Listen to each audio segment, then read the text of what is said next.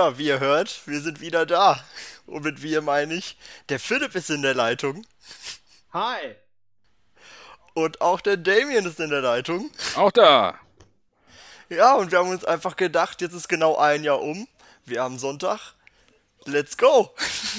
Lass uns einfach mal wieder einen Podcast auf Berlin Germany hochladen und wir machen das jetzt eventuell ja, häufiger. Regelmäßig will ich jetzt nicht sagen, aber wir wollen auf jeden Fall ab und zu mal äh, hier wieder was hochladen. Ähm, das mal so ein bisschen reaktivieren.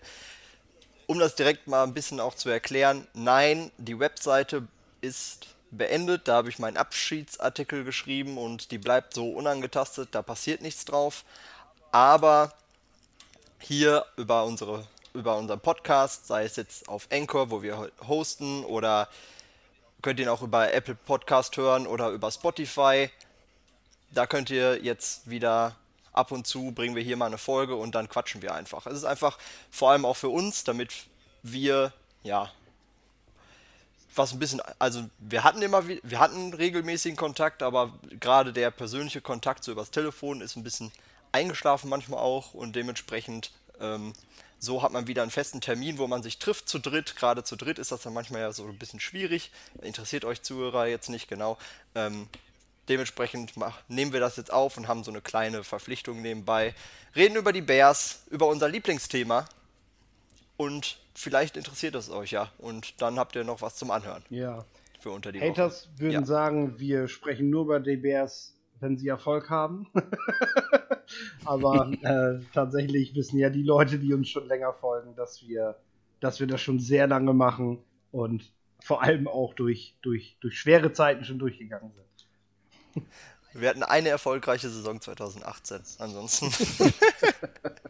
Ansonsten war nur Scheiße. Aber ich habe gehört, jetzt haben wir einen Quarterback, den wir alle mögen. Damien? Vorsicht. Wie Vorsicht? Gerade warst du noch begeistert. Nein, ich war begeistert von seiner Pressekonferenz. Okay, erzähl. Ja.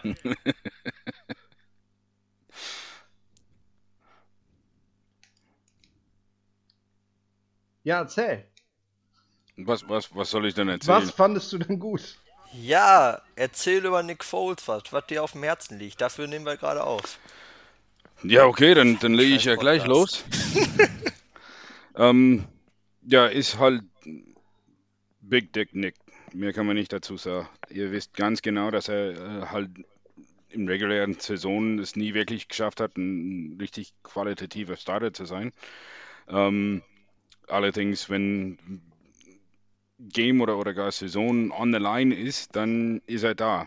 Das äh, finde ich ganz schön erstaunlich. Das war auch gestern eigentlich wieder der Fall und aber auch letzte Woche. Äh, nee, vorletzte Woche. Ähm, ist halt. Gets the job done, heißt es bei uns. Ähm, ist ja auch okay so. Ich finde es ja ganz gut. Ähm, bin froh, dass wir auch gewinnen. Nur als Coach und, und als äh, Football-Analyst ist es halt manchmal schwer, auch wirklich das Gute zu sehen, wenn man so viel sieht, was halt nicht wirklich so toll ist. Ich muss dann jetzt nochmal kurz zur Erklärung, du sagtest gestern, gestern war für uns jetzt das Panther-Spiel. Wir bringen die ein bisschen später raus, ähm, die Folge, einfach um es genau ein Jahr zu machen, weil wir haben genau vor einem Jahr, am 25. Oktober 2019, ähm, unsere letzte Folge rausgebracht. Damien, da haben wir beide miteinander mhm. gelabert. Mhm. Und äh, da war Philipp ja schon raus, hat uns verlassen gehabt. Ähm Untreue.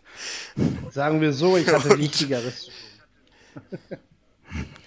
Ja, du hast ein bisschen über den Draft geschrieben. Ich habe später ein bisschen über Jimmy Garoppolo und wie sie nicht alle heißen, diese ganzen komischen Dudes geschrieben und so. Aber an und für sich interessiert doch keine Sau. Jetzt sind wir hier wieder zurück, reden über das, was wirklich wichtig ist.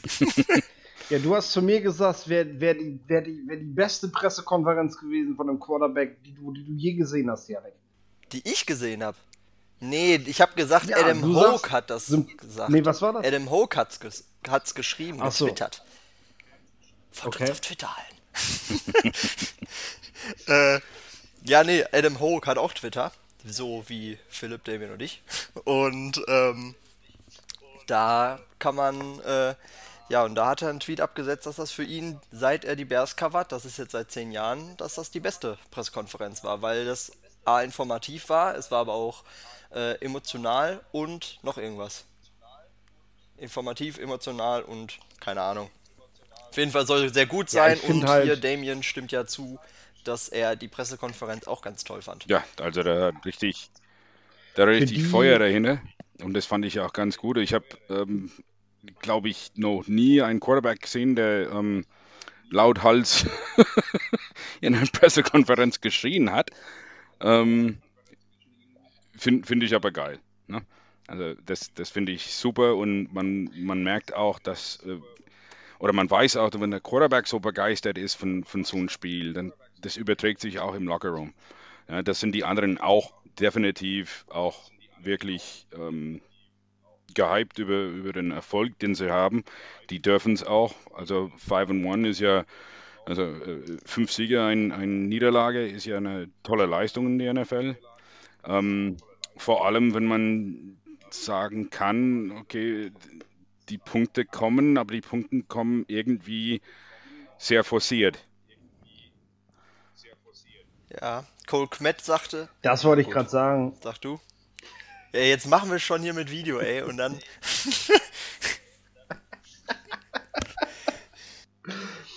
Was ich sagen wollte, ist für die Leute, die es nicht gesehen haben in der Pressekonferenz, er hat so ein bisschen den Per Mertesacker raushängen lassen. Ähm, mir hat das auch sehr gut gefallen. Und ähm, was, was mir am Spiel neben der Pressekonferenz gefallen hat, war eben, dass wir den, den, den, den Rhythmus hatten.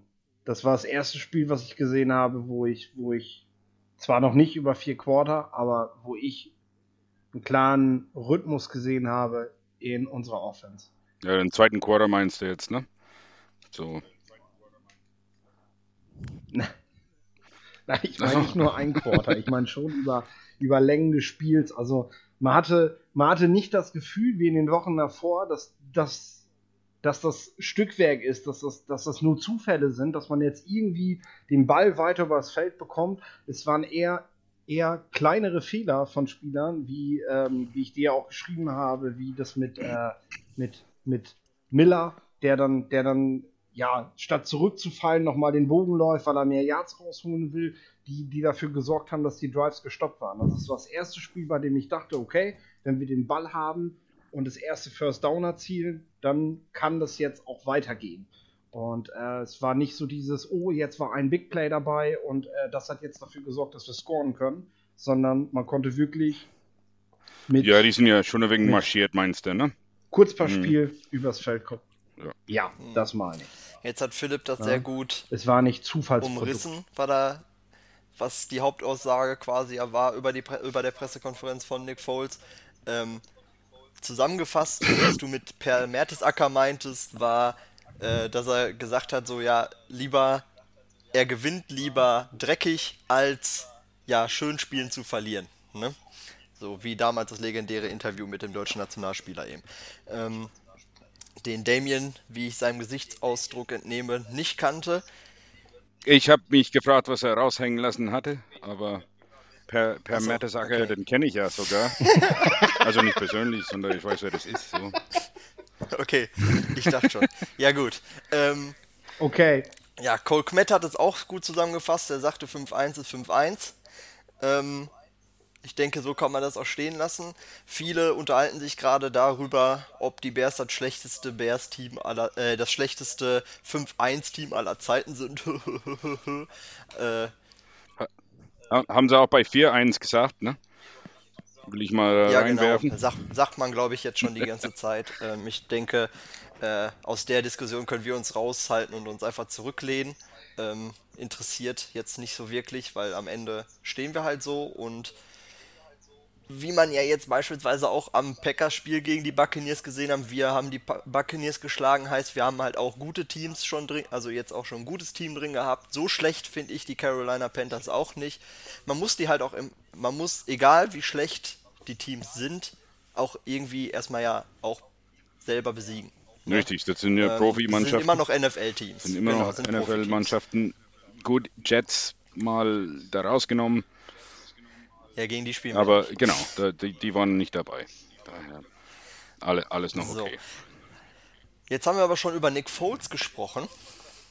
Und das bringt mich direkt auf eine neue Idee. Denn seit unserer letzten Aufnahme oder während unserer letzten Aufnahme hatten die Chicago Bears noch einen anderen Quarterback als Starter. Das war Mitch Trubisky, jetzt nach zwei Siegen dann aussortiert worden oder in das zweite Glied zurückgerückt. Ähm, ha, ja, ihr müsst nicht grinsen, weil ich Glied gesagt habe.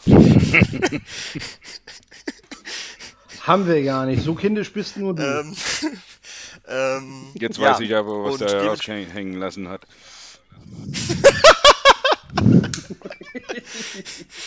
Auf jeden Fall wollte ich jetzt darauf euch angesprochen haben.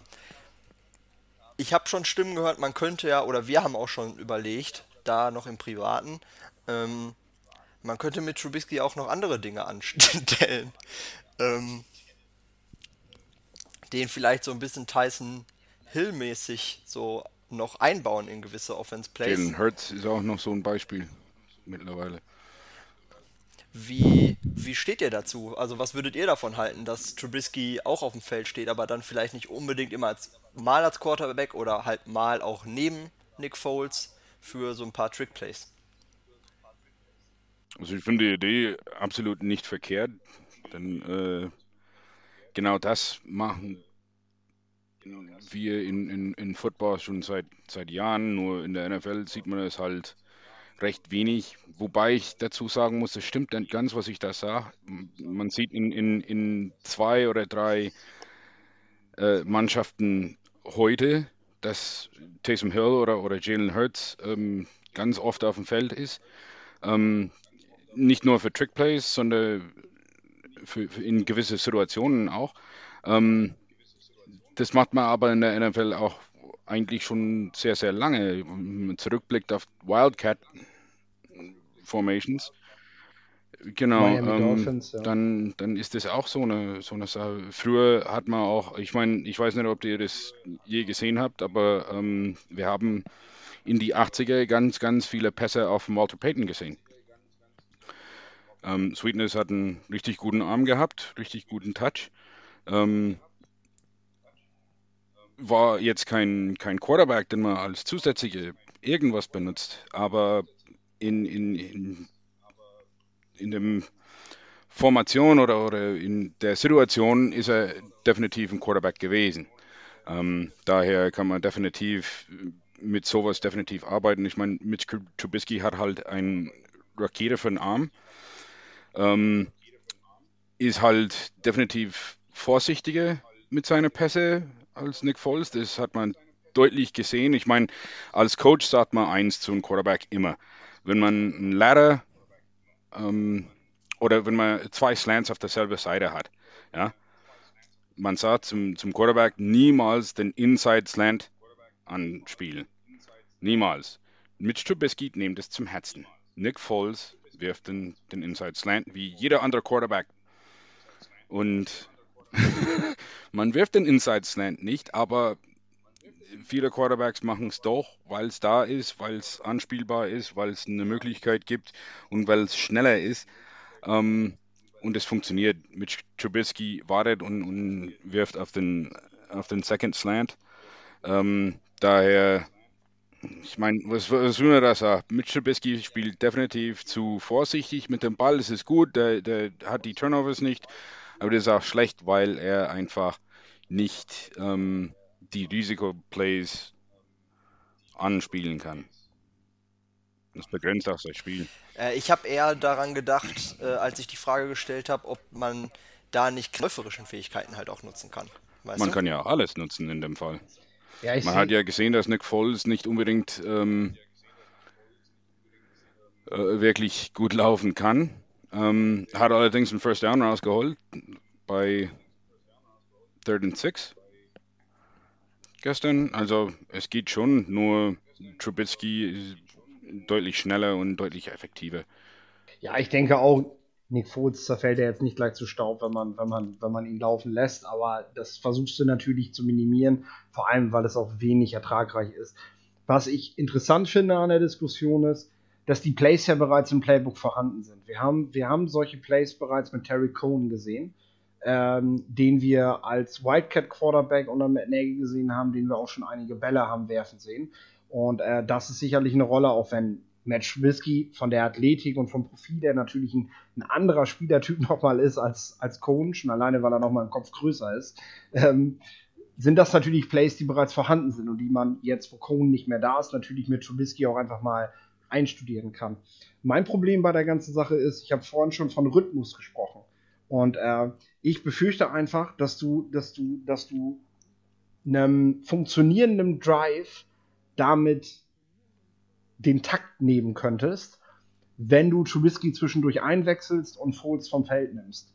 Ähm, ich finde, das, das hat die Offense jetzt im letzten Spiel ganz gut gemacht und ich will davon jetzt mehr sehen. Ich will, dass das immer besser funktioniert, weil wenn die Offense ins Rollen kommt, die müssen keine 40 Punkte machen, die muss aber so weit rollen, dass sie den Gegner vom Feld halten kann, dass sie, dass sie, dass sie gelegentlich für Scores sorgen kann dann, dann können wir mit der, mit der Defense, die wir haben, können wir auf jeden Fall dann ganz vorne mit dabei sein.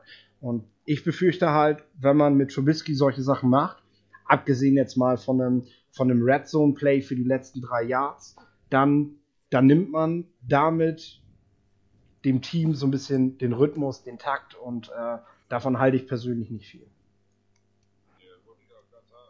Ja, wollte ich auch gerade sagen. Also du sprichst jetzt von, von mitten im Drive, aber nicht von End of Drive oder, oder, oder Start of Drive. Das, da wirft man so Plays rein. Auch die Eagles und die Saints werfen eigentlich kein, kein Hill oder, oder Hurts rein in also ja gut, mitten die, im Drive. Die, die Saints also ganz, ganz schon mal gerne mitten im Feld, auch bei Third Down Conversions. Ne? Ähm, äh, bei ja. Four-Minute-Drills, ähm, ja.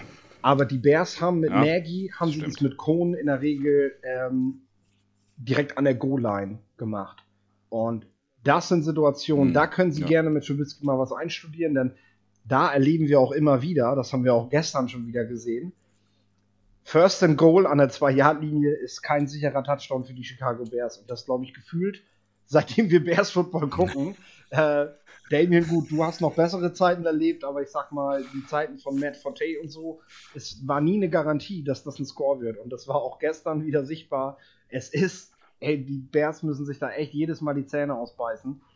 Und so ein Trickplay, wegen mir auch mit dem Trubisky, das man vorher mit Cohen gemacht hat, äh, das kann man dann natürlich einstreuen. Vor allem danach gehen sowieso alle vom Feld, weil man gescored hat. Das nimmt natürlich nicht den Rhythmus. Da freue ich mich tatsächlich, in kritischen Spielen, die in den nächsten Wochen kommen werden, freue ich mich auch drauf, dass das vielleicht mal eingebaut wird.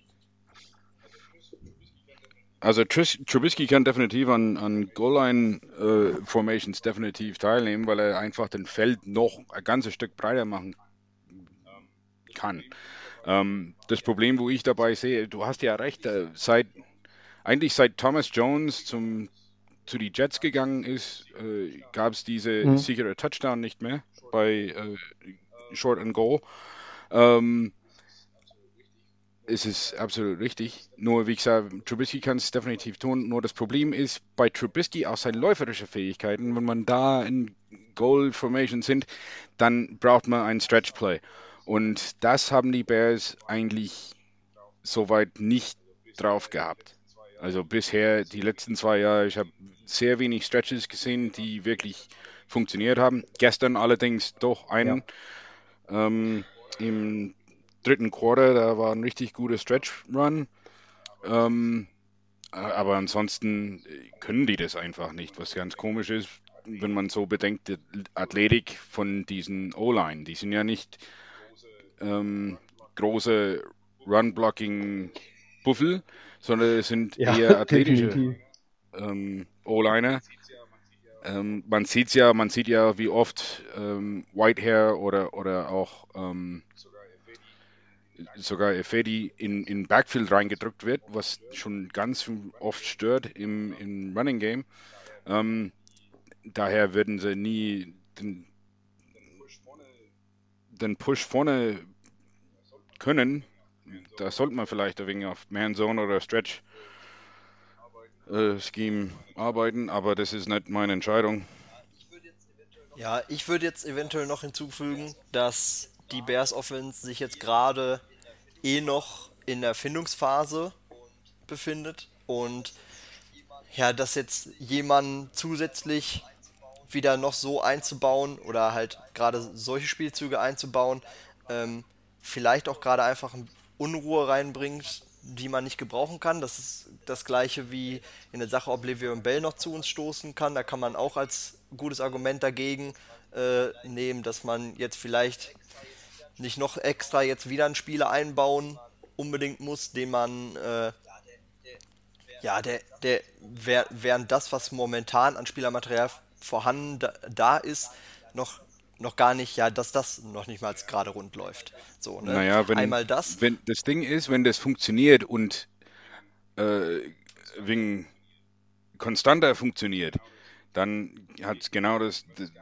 Gegenwirkung. Und wenn es gar nicht funktioniert, ja, dann schmeißt ja, man es wieder ja, raus. Ja, also, ja, schon klar. Ihr habt ja gerade auch schon, du hast mich jetzt nicht zu Ende ausreden lassen, ähm, ihr habt ja gerade auch schon ein gutes Gegenargument gegeben, so dass man das vielleicht halt eher eine Goal-Line macht und nicht mittendrin oder so. Und das ist halt schon Spielzüge, damals dann aber halt noch mit Cohn, als, weil der auch den Ball werfen konnte. Ähm, da, dass es die Spielzüge ja auch schon gab im Playbook. So, ähm, das nehme ich definitiv da als Gegenargument. Als weiteres Argument würde ich noch sagen, ähm, dass man dadurch, dass, Nick, äh, dass Mitch Trubisky dann anders eingesetzt werden würde und quasi so eingesetzt werden würde, wo er sich schneller verletzen kann, geht man natürlich ein Risiko ein, weil Nick Foles sowieso auch verletzungsanfälliger ist, so als Spieler, so dass man plötzlich mit Tyler Bray dasteht. Das darf natürlich auf gar keinen Fall passieren. Ähm, das habe ich noch so ein bisschen ja. in Befürchtung, aber am Ende muss ich sagen, ähm, ich will jetzt hier nicht als derjenige am Ende stehen, der das nicht gut findet. Am Ende muss ich sagen, es würde Trubisky zumindest aber wieder mehr ins Team integrieren, gerade nach so einer Degradierung. Und ähm, ich halte gerade diese weiche Komponente ähm, für dieses Team, das so über den Kampf kommt, über den Teamgeist kommt und nicht über die spielerische Klasse bisher, extrem wichtig. Und ich glaube, das ist wichtiger als die Bedenken, die ich dabei habe. Mhm. Ich finde, ich finde das, ich halte das tatsächlich auch gerade in den Situationen für einen guten Gedanken. Da hast du eigentlich auch ein gutes Schlusswort gefunden. Ähm, vor allem, weil er ja nicht nur mental, sondern eben auch spielerisch, wie wir festgestellt haben, nochmal Akzente setzen kann. Gerade wenn er halt auch läuft, weil das Thema Offensive Line, Rushard Coward können wir vielleicht noch kurz ansprechen, äh, bevor wir auch noch mal ein bisschen über unsere Defense reden. Ähm, wir haben letzte Woche, also wir haben letzte Woche nach der Verletzung von James Daniels hatten wir, hatten wir den Wechsel auf Bars. So, Bars hat ganz klar gezeigt, dass er zwar im, im, im Run-Blocking was bringt, aber in Pass Protection noch überhaupt nicht reif ist, um, um es mit, mit äh, Defensive Linemen bei den Profis aufzunehmen. Das ist meine Meinung und ich glaube, jeder, der, der das gesehen hat, kann das nur bestätigen. Den so. Coward ist praktisch genau das Gegenteil. Er ist er ist im Pass Protection ist er, ist er mittlerweile relativ sicher. Da vertraue ich ihm auch, wenn ich bedenke, welchen Prozess er über die letzten zwei Jahre gegangen ist, den wir auch wirklich von Anfang bis Ende verfolgt haben. Jetzt, wie er vom, vom Defensive Lineman rübergewechselt ist auf Tackle, jetzt mittlerweile am Guard ist. Aber was eben auch ganz klar ist, er bringt dir im Run-Blocking nichts. Also, liest die Linebacker falsch, technisch unsauber, bringt überhaupt kein Momentum, überhaupt keine Bewegung nach vorne. Das heißt, du kannst einfach, du kannst mit ihm als Left Guard kannst du keine Run Plays designen. Und äh, klar ist, die NFL ist eine Passing League, das heißt, du wirst definitiv eher mit Coward gehen als mit Bars. Aber du musst dir natürlich, wenn du im, im Run was erreichen willst, musst du dir was einfallen lassen, wie du, wie du, wie du Erfolg haben kannst, obwohl du einen Spieler in der Line hast, der dir da, der dir da wenig bis gar nichts bringt. Janik? Ja, ich wollte nochmal da hinzufügen, dass ich allerdings sagen muss, ähm, also nochmal betonen muss, dass Coward gegen, also beim Passblock definitiv zu, zu gebrauchen ist. Und dass generell bei der Bears O-Line habe ich immer das Gefühl, gene, also generell so ist, da sind sehr viele Leute auch, also bei Coward ist es extrem, aber auch ein Lino oder so, ähm, die wirklich gute Passblocker sind, aber halt gegen den, äh, halt beim Lauf, also nicht keine gute Runblocker sind, weißt du, aber halt Pass können die alle, soweit. Deswegen, gestern hatte, also gegen die Panthers hatte Nick Foles ja stellenweise auch Würfe, ähm, wo er wirklich viel Zeit bekommen hat, weil die das gut gemacht haben. So, das ist keine schlechte O-Line, das ist eine schlechte O-Line ähm, beim Lauf, beim eigenen Laufspiel. Ne? Und da muss irgendwie was getan werden. So. Drei von denen waren aber teils eine extrem erfolgreiche Run-Blocking-O-Line zwei Jahre zuvor. Also das, das ja. der, und, und Fedi ist, wir wissen ja eigentlich ein, ein extrem guten Run-Blocker gewesen. Ähm, da, da, ist es mir schwer zu sagen, ja, die, die Line kann das nicht, sondern, sondern der, der Playbook gibt es einfach ja, nicht du her. siehst halt Situationen, in denen, ich habe jetzt noch ein gutes Beispiel von gestern, ähm, da, da, äh, da sollen, da sollen, da sollen Kmet und Coward sollen das Gap schießen vom Running Back her und, und beide nehmen denselben Linebacker auf. Und nur deshalb wird aus dem Runplay fast ein Tackle for Loss, statt dass Montgomery durchbrechen kann. Weil nimmt der Coward in dem Moment den zweiten Linebacker auf, den er, den er kriegen kann, dann passt das. Dann ist Montgomery durch, weil er, weil er nicht berührt wird die ersten sieben Yards, weil er kein Spieler ist. Und das sind diese ja, Details, die im Endeffekt aber eben in dieser Profiliga dafür sorgen, ob du für 0 oder 1 Yard läufst oder für 7, 8 Yard. Und dafür musst du ja nicht mal ein physischer Run-Blocker sein, dafür musst du halt auch das Verständnis dafür haben. Und halt nur das Verständnis und nur im, im Weg stehen. Da bin ich absolut bei dir. Eine andere Sache ist, äh, ich weiß nicht, ob du das äh, wirklich wahrnimmst, aber wie oft siehst du einen Tight End als Cut-Off-Blocker, Backside? Das ist, also ich, ich weiß ja, es nicht, ich finde das furchtbar. Äh, ich bin sowieso überhaupt kein Fan von diesen, von dieser Art Blocks. Schon allein aufgrund der Gesundheit der Spieler mag mhm. ich sowas nicht. Und ähm, danke. Also ich bin ja. sowieso dagegen, dass man, dass man solche Plays regelmäßig mit ins Book eintaucht. Und äh, es kann nicht funktionieren, dass du mit drei Tight Ends im Set einen Laufspielzug ansahst und es nicht schaffst, auch nur ein Jahr zu generieren. So, mit einem Running Back von einem Typus David Montgomery. Das Ding ist, und deswegen funktioniert das gerade, es ist eine Passing League. Nick Foles verteilt seine Bälle sehr genau. Wir haben einen gewissen Rhythmus. Wir schaffen es auch mit, mit, mit sehr vielen kurzen Pässen die auch sofort gestoppt werden, viel Raumgewinn zu erzielen, weil wir Schritt für Schritt übers Feld marschieren und es geht gerade auf. Ähm, die Mannschaft muss sich aber gerade im Run-Blocking finden und da einfach diese, diese Details, das sind Details. Also das ist nicht mal eine Frage, äh, eine Frage danach, hat man, hat man das Profil, das zu erfüllen, das physische Profil, sondern tatsächlich finde ich den richtigen Mann, den ich zu blocken habe. So, und das ist natürlich. Äh, es ist nicht der Mann, sondern der Raum in dem Fall. Ne? Bei so einem Inside-Zone-Block-Schema. Vor allem, wenn, wenn ein Cut-Off-Block noch mit eingebaut ist, da blockst du keinen Mann, da brauchst du genau. einfach nur einen Raum. Und, und das ist das, was scheint, was, was zum, zum Scheitern immer scheint. Zwei Mann denselben Raum bringt ja nichts eigentlich der Cut-Off-Block ist zu langsam da, dahinter. Es ist auch klar, da muss ja komplette Line oder mehr laufen. Ähm, und, und es ist eigentlich super gefährlich gesundheitlich gesehen. Ich bin absolut bei dir. Ich habe, aber was habe ich gestern gesagt? Wie diese, äh, ich glaube, das war ein Third Down, ähm, war fast bis zum Sticks. Äh, holy crap, a Stretch Run. Ja. Würdet ihr ähm, nochmal tätig werden jetzt während der Saison und, auf dem Markt? Und einen Guard holen? Also noch eine Verstärkung holen für Left Guard? Ja, ja, gerade Guard, weil James Daniels quasi ja fehlt. Also, ähm, und ich weiß jetzt nicht, ob Rashad Coward dann wirklich die Lösung ist. Und Alex Bars wird ja von ihm sogar verdrängt, obwohl Coward nicht, noch nicht einmal zuvor auf dieser Position gespielt hat. Heißt, den kann man so gut wie auch abschreiben, wenn also man jetzt mal ehrlich ich ist. Fang mal an. Ne? Ähm, ich sage ganz klar, wenn, wenn, es, wenn, es, wenn, es, wenn es keinen Spieler gibt auf dem Markt, die Frage kann ich dann auch direkt an dich zurückwerfen, Janik, der, der der das bereits bei den Bears gespielt hat, also den die Coaches kennen und der, der mit diesen Leuten bereits zusammen in der Line gestanden hat, sehe ich keine Chance, wie man auf dem Markt jetzt, egal wie talentiert dieser Guard ist, äh, diese Lücke noch stopfen kann. Denn wir sehen ja, dass es vor allem auch Fragen der Abstimmung sind und die werden natürlich nicht besser, wenn ich jetzt einen Offensive Guard hole, der, äh, der, das, der, das Schema, der das Schema noch gar nicht kennt und der noch weniger Abstimmung auf die Mitspieler hat. Also ein Starguard, der da irgendwie Veteran ist, sehe ich da nicht. Aber gibt es auch jemanden vielleicht, den du im Kopf hast, der, der schon mal bei den Bears gewesen ist und den, den man immer noch gebrauchen kann? Oder äh, das ist so fake. einfach die Diskussion schon mal gehabt, hier so ange...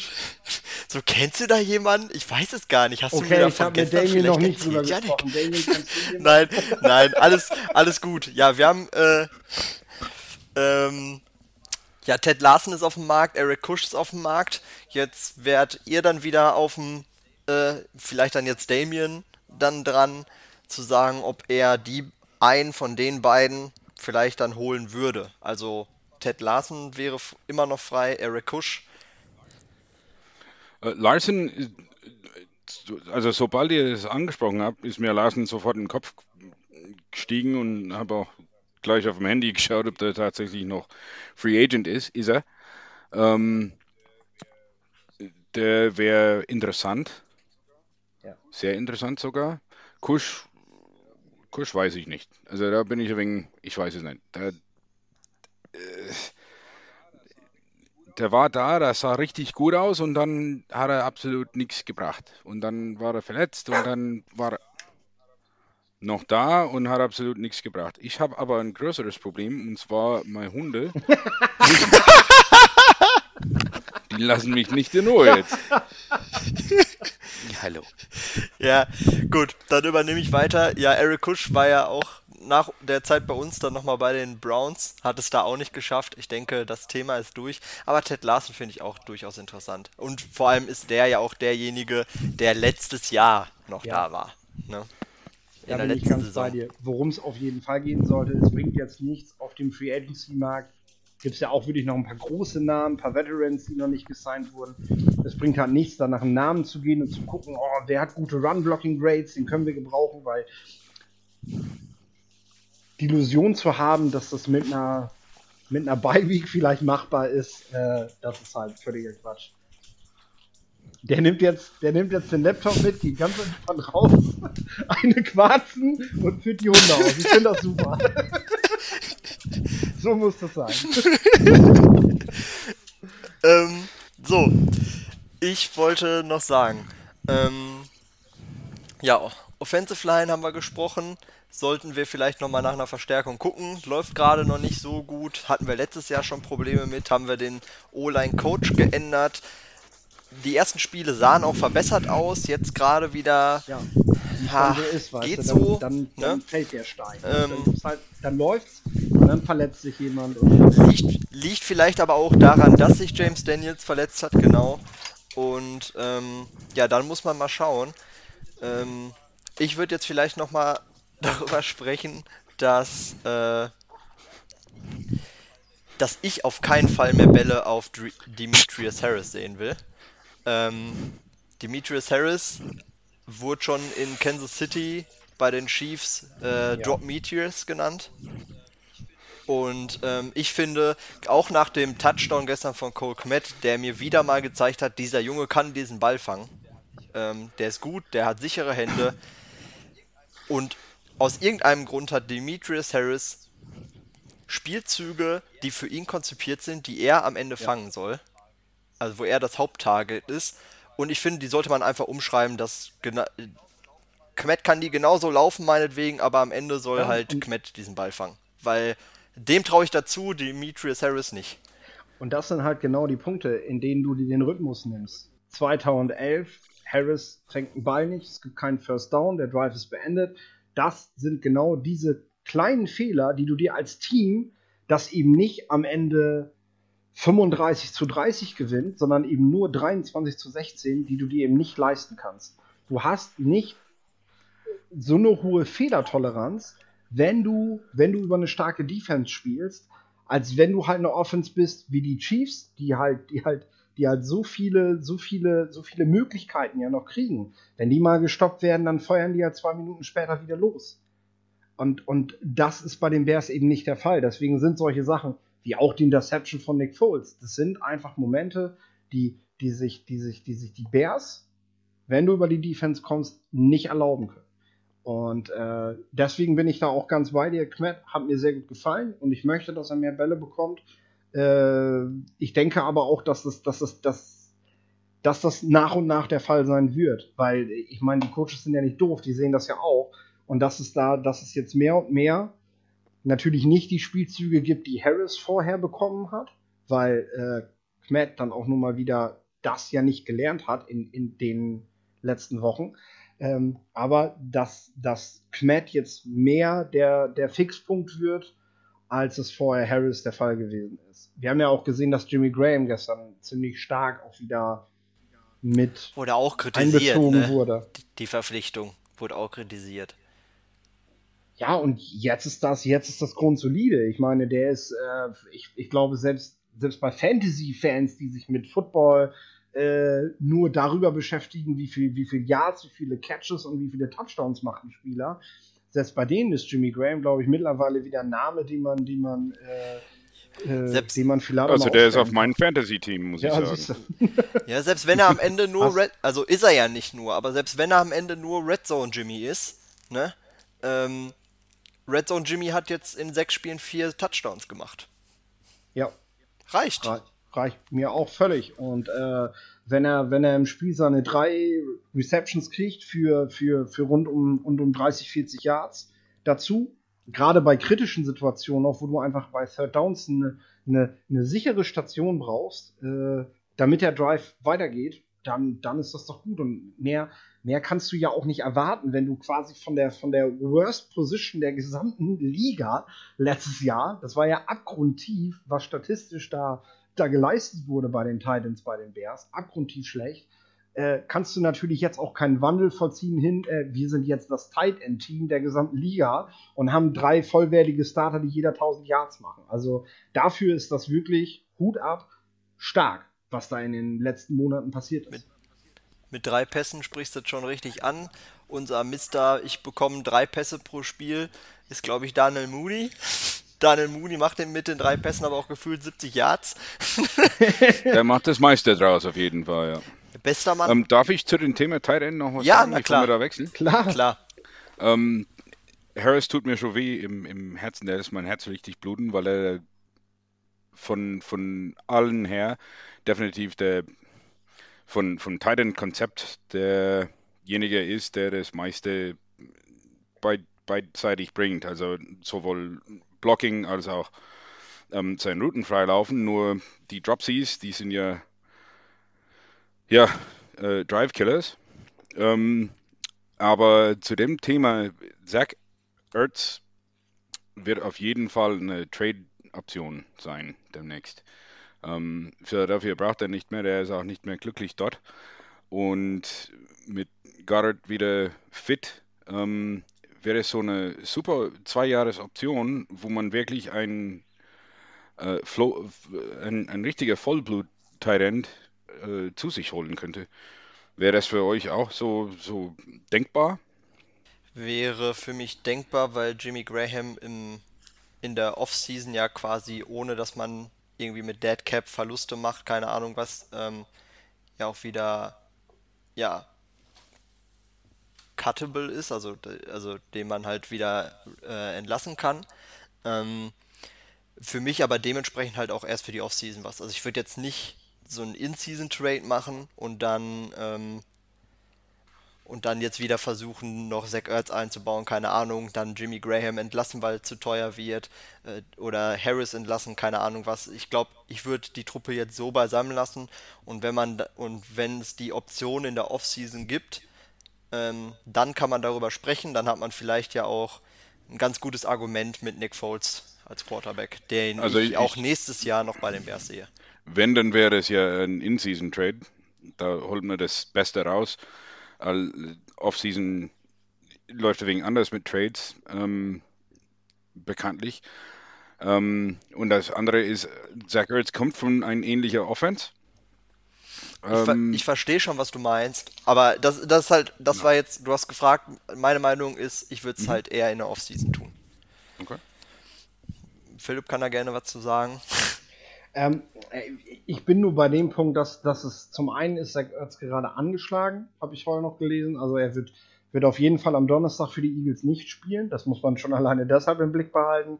Ähm, dann ist es natürlich so, wenn Zach Ertz ziehen gelassen wird von den Eagles nach der Saison, dann sind wir natürlich ähnlich, wie man das letztes Jahr bei Hooper gesehen hat, in einem, in einem großen Wettstreit mit vielen Teams, die, wo es dann darum geht, wer das meiste blättert.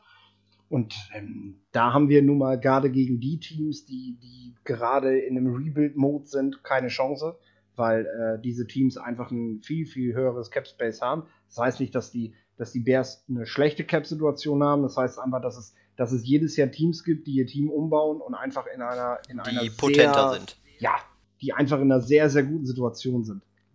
Und ähm, klar ist das eine Möglichkeit, mit, mit, mit, mit Zach Ertz auf jeden Fall der Offense nochmal einen Push zu geben. Äh, Frage ist, zu welchem Preis? Weil die Eagles ihn, ihn eben loswerden wollen, könnte er sogar relativ günstig sein. Also ich würde das auf jeden Fall versuchen, zumal es auch nochmal ein ganz klares Signal ans Team wäre, mit so einem Namen wie Zach Ertz.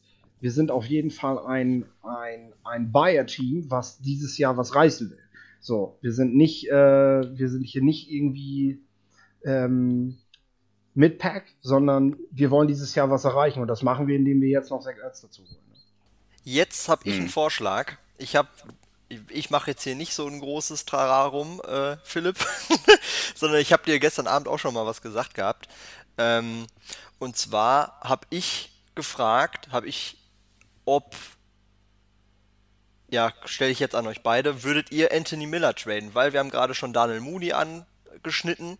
Ähm, Daniel Mooney ist, ist also für mich die Entdeckung wahrscheinlich der Offseason. Also ist, wie, wie der Junge sich macht und halt auch äh, selber, ja, se also in so kurzer Zeit und man muss überlegen, dass äh, das ist ein Fünftrunden-Pick, der keine normale Offseason mit Rookie-Minicamp hatte oder so wegen Corona, sondern der selbst mit sich arbeiten musste und so diszipliniert und so abgeklärt jetzt in der NFL agiert. Also das ist schon beeindruckend und für mich in der Abgeklärtheit und Souveränität ähm, jetzt schon weiter als Anthony Miller in Jahr 3, der, der immer noch die gleichen mentalen Aussetzer hat im, im, wie in Jahr 1 als Rookie.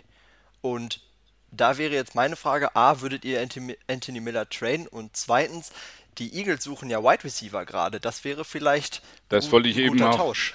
erwähnen. Anthony Miller plus ein 5 Runde für Zach Ertz, das passt. Ne? Weil ich glaube, wir könnten der, äh, zumindest derzeit auf Anthony Miller verzichten, weil da kommt halt gerade nicht viel.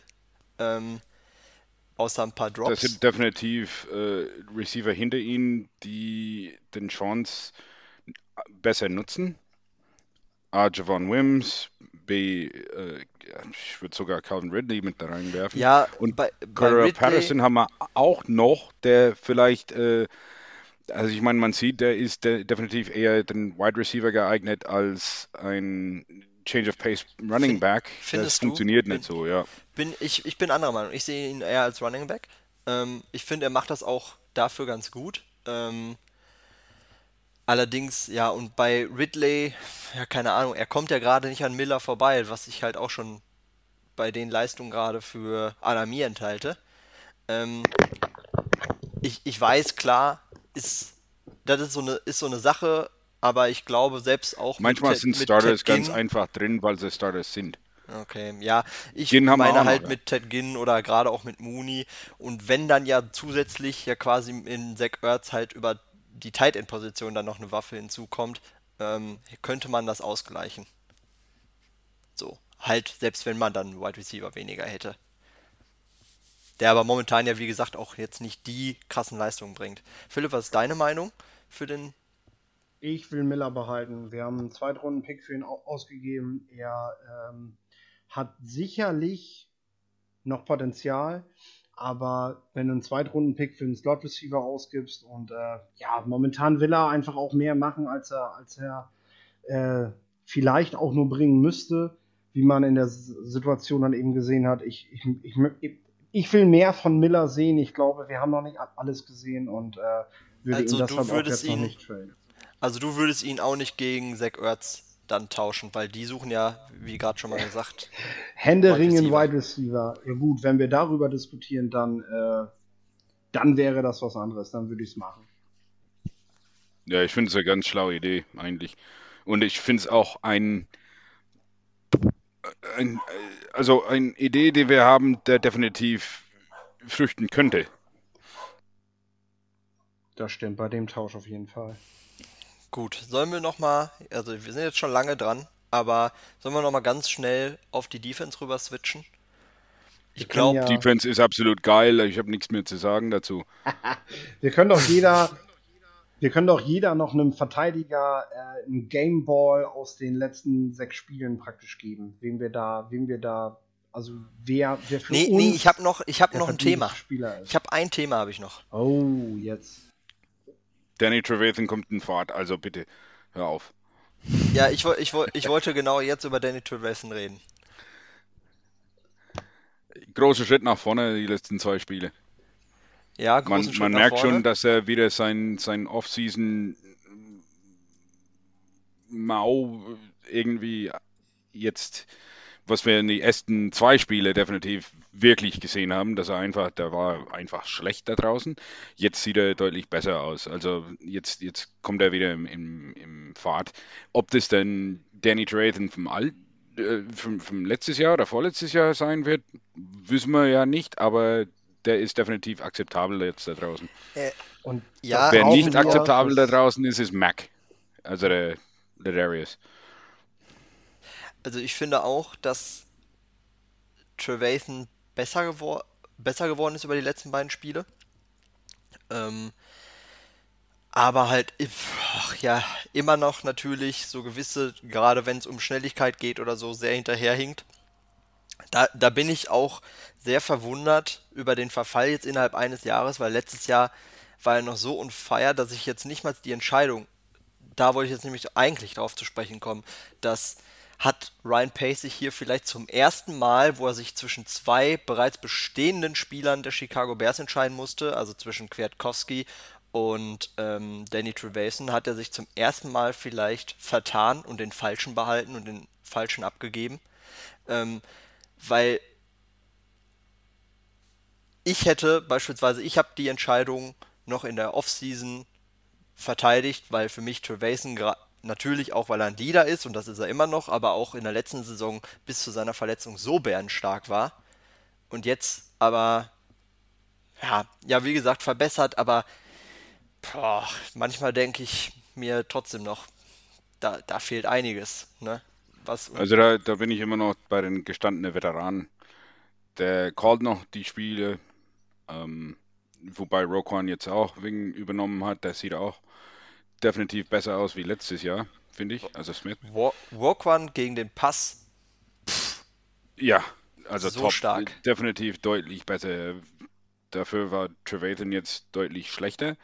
Ähm, aber wie gesagt, der, der sagt noch die Spielzüge an, der leitet auch die Defense ein. Der, also diese gestandene Veteran, die Erfahrung, die er mitbringt, ist nicht zu ersetzen gegen Kwiatkowski, auch wenn Kwiatkowski ja eigentlich auch recht gut spielt und auch letztes Jahr auch recht gut gespielt hat zum ersten Mal. Aber er ist immer noch nicht da, wo Trevathan ist mental. Also daher, äh, ich, ich würde die Entscheidung vom Pace würde ich definitiv immer noch verteidigen. Ich finde auch, dass man das in Relation setzen muss und, und äh, Kwiatkowski spielt ordentlich, aber man sieht eben auch, dass er nicht mehr in der Bears Defense ist. Ähm, er, ist, er ist von der Qualität her auf jeden Fall nicht der Spieler. Ähm, also zeigt, zeigt nicht dieselben Leistungen, die er in der Bears Defense gezeigt hat, finde ich. Und ähm, wenn man dann eben noch die Erfahrung mit reinnimmt, bin ich auch bei dir, Damien. Äh, dann, dann nehme ich auch einen Trevason wieder. Äh, zumal es natürlich auch schwierig war, die Entscheidung zu treffen, äh, weil, man, weil man das tatsächlich ja nur wirklich auch nicht voraussehen konnte. Und äh, ich bin auch der Meinung, ähm, es, es, zeigt sich jetzt gerade, wie, wie wichtig es war, ein, ein, ein Draft-Pick für Rockwan Smith auszugeben, denn das ist wirklich, der erfüllt jetzt endlich die Erwartung, äh, die man in ihn gesetzt hat. Ja. Brauchen wir noch einen Ersatz für Eddie Goldman? Gegen die Panthers war die Laufverteidigung besser, ne? Besser wegen Urban, glaube ich, aber immer noch nicht super. Also ja, das ist, das ist noch ein, definitiv ein Schwachpunkt, die Bears. Und das versuchen auch Mannschaften definitiv auszunutzen. Das sehen wir. Ähm, allerdings, ob es sich lohnt, wirklich aufgrund dieser Covid-Aussetzer dann einen Spieler noch dazu zu holen, denn wer der Spieler jetzt äh, irgendjemand, der noch Free Agent ist, ähm, das sind keine, sage ich mal, hochqualitative Nose Tackles für ein 3-4, die noch, ähm, die noch frei, also noch Free Agent sind. Ähm, und ein Trade oder, oder ähnliches würde ich definitiv nicht machen dafür. Also das. Nee, es gibt ja, es gibt ja die Situation, dass wir natürlich mit einem mit einem Trevathan, der stärker wird, natürlich auch die, die Gaps wieder besser bespielen können. Das heißt, äh, dass du, dass du dann natürlich auch die Möglichkeit hast, den Lauf über ihn wieder besser zum Stoppen zu kriegen. Ähm, und das Ding ist, es gibt auf dem Markt wenige Nose Tackle, weil Nose Tackle ist, glaube ich, die Position. Ich habe jetzt keine Statistik vor Augen, aber wenn es um die sogenannten Opt-outs geht wegen Corona, dann ist es, glaube ich, die Position, die ligaweit am stärksten davon betroffen ist unter den, unter den Startern, weil doch auch an, andere Teams da Probleme haben. Und jetzt können wir über jemanden wie Damon Harrison sprechen, aber der hat jetzt bei mehreren Teams vorgespielt. Seattle hat ihn, glaube ich, jetzt schon zweimal da gehabt und die wollen ihn nicht.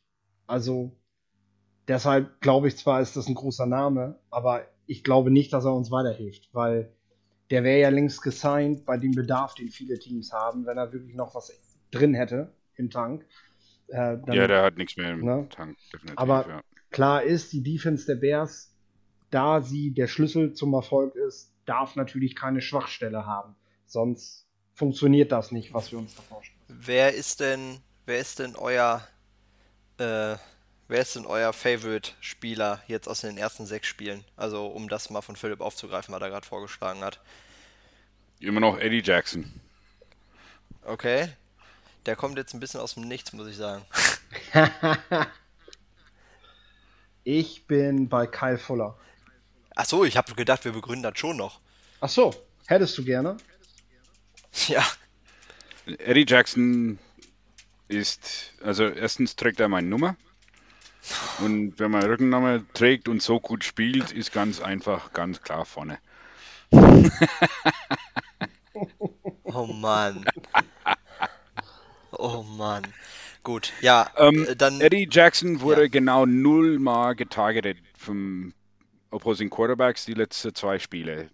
Das heißt, dass er in seiner äh, Verteidigung wirklich ein, ein Meisterleistung bringt. Ähm, hat auch zwei Pick Sixes eigentlich dieses Jahr, nur beide sind. Da regt, da regt er sich auf Twitter auch schon drüber auf. Oh ja.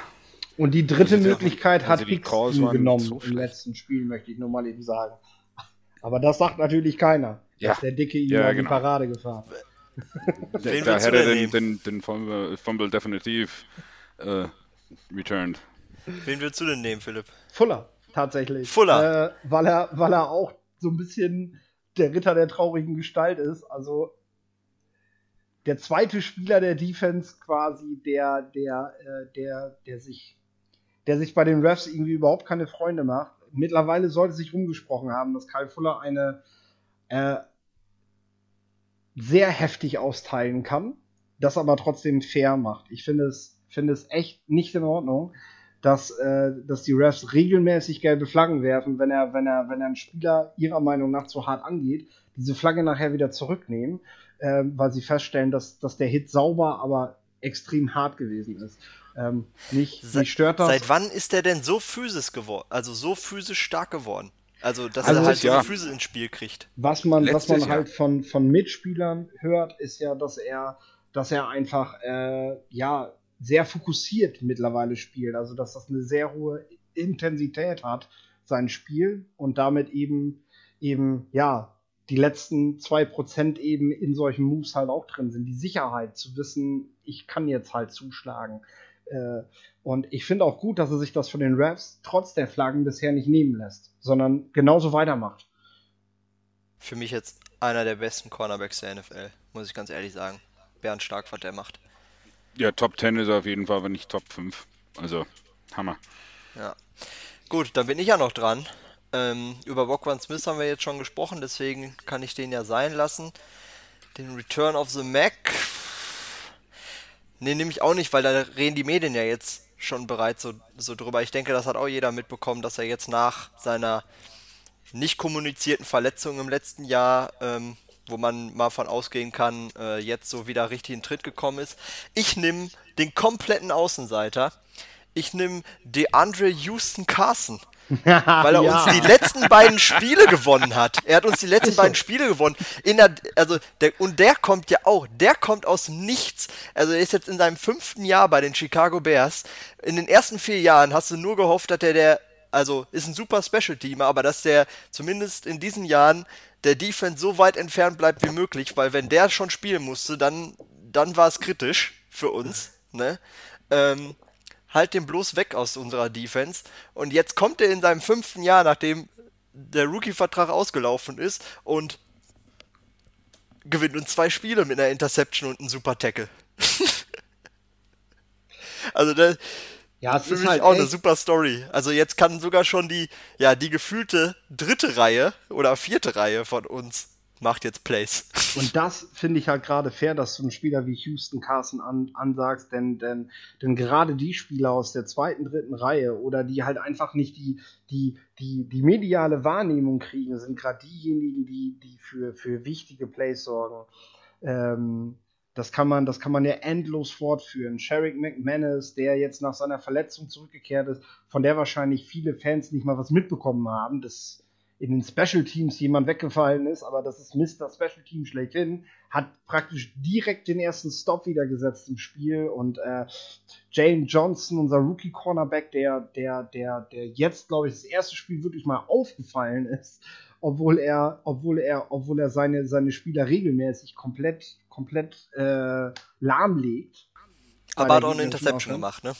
Hat auch schon eine Interception gemacht, also wirklich bärenstark. Also wir sind gerade gerade diese diese Mischung, glaube ich, aus aus äh, Front Seven und Defensive Backs ist so das und dass es fortwährend ist, das ganze Spiel, dass wenn du rotierst, macht gerade diese Defense dieses Jahr so extrem stark, weil ähm, du hast eigentlich nie einen Moment, wo das wirklich, wo das wirklich nachlässt. Sie wird zwar, wie immer der Spruch bei Twitter ist, sie wird zwar gebogen, aber sie bricht halt nie. Und das ist äh, das, was eben auch die, die Spieler der Kadertiefe mitbringen, dass das eben nicht passiert. Jetzt haben wir eine knappe Stunde drin. Ja. Ich denke, das, das reicht für den Anfang. Ähm, wir machen das ja definitiv nochmal. Also wir sind jetzt wie, wir sind wieder da, liebe Bears-Fans. Wir sind wieder da, kann man sagen. Ähm, ihr könnt uns hören, also ihr hört uns ja jetzt gerade schon, wie gesagt, auf Anchor, Apple Podcast, Spotify. Wer sich jetzt beschwert, dass er es nicht irgendwie am Handy hören kann unterwegs, weil er kein Spotify hat oder Apple Podcast, kauft euch ein iPhone. Ähm, war ein Spaß, war ein Spaß. Nein, aber es gibt, es gibt, es gibt die Möglichkeit, wie gesagt, einfach über Anchor kann man es auch hören, äh, da einfach über den Browser dann. Ähm, wir werden das jetzt hier öfter machen. Wir werden es nicht großartig bewerben. Also wir werden jetzt hier nicht irgendwie wieder eine Twitter-Seite für eröffnen oder was weiß ich. Es sind einfach Telefonate. Das, die Audio ist jetzt hier auch nicht bearbeitet, die ihr gehört habt, sondern äh, einfach nur zusammengeschustert und dann, und dann raus. Wir wollen einfach ein bisschen quatschen. Wir hoffen, es gefällt euch und ähm, ja. Und dann würde ich sagen, bis zum nächsten Mal. Ne? Beim nächsten Mal nehme ich äh, Robert Quinn auf jeden Fall wegen auseinander. Alles klar. das, war dann, das war dann schon mal der Teaser fürs nächste Mal. Tschüss Ciao. und Bear down. Bear down.